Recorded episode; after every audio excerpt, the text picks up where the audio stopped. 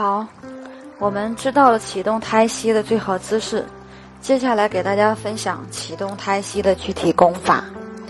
以仰卧的姿势放松躺下，全身上下务必舒适。最佳的方法是全身不着片缕，也就是裸体，不要盖被子，但是又不能着凉，所以最好是在最适合的季节来修。按照松。通空的要领，全身上下、内外反复放松，放到最松。放松的过程中，自然呼吸，当然不要去管呼吸。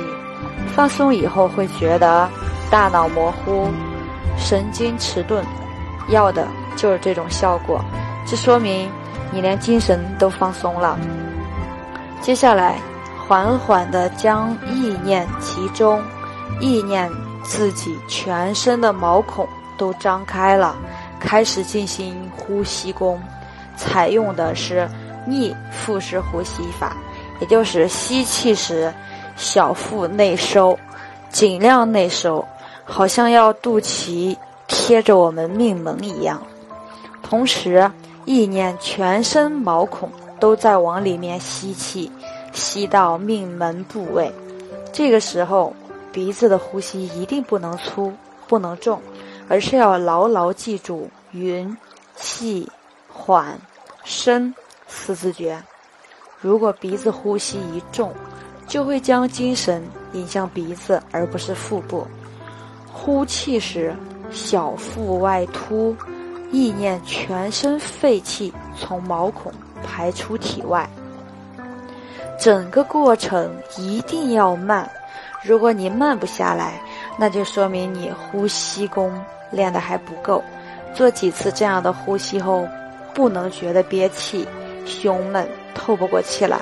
如果出现这样的情况，还是说明你呼吸功根本没有怎么练，回头要好好练练再说。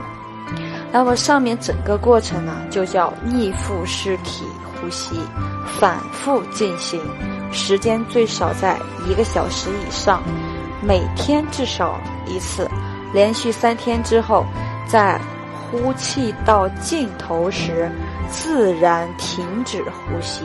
注意，不是憋气，而是呼完了自然就停了，不要再吸，让它这样保持着，直到自己难以忍受时，再缓缓吸气，如此反复进行。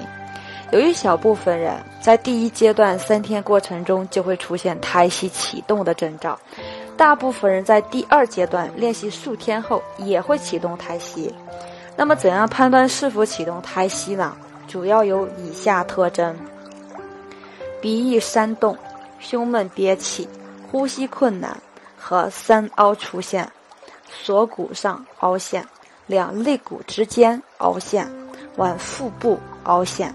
小腹出现悸动，丹田呈脉冲式跳动。当丹田向命门跳动时，皮肤气孔表现为吸气，周身皮肤感到发凉。反之，丹田丹田由命门向回跳时，皮肤毛孔表现为呼气，周身皮肤感到发热。丹田自律产生后。全身充气明显，甚至四肢发麻。出现以上情况和特征，就代表胎息启动。启动后该怎样呢？胎息启动后，应迅速进入忘我，高度入静，对呼吸不闻不问，顺其自然。如果入静入定后，胎息将持续，凡息逐渐停止。肺功能将不再作用，真正进入虚空大定的高级境界。